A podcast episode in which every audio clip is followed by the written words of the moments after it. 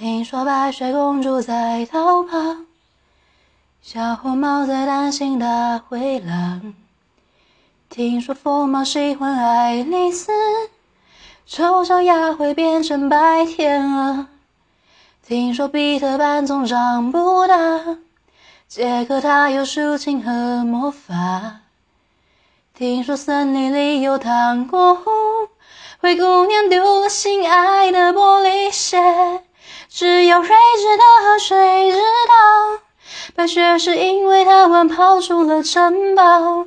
小红帽要借一只自己变成狼的大红袍，总有一条蜿蜒在童话镇里七彩的河，沾染魔法的乖张气息，却又在爱里曲折。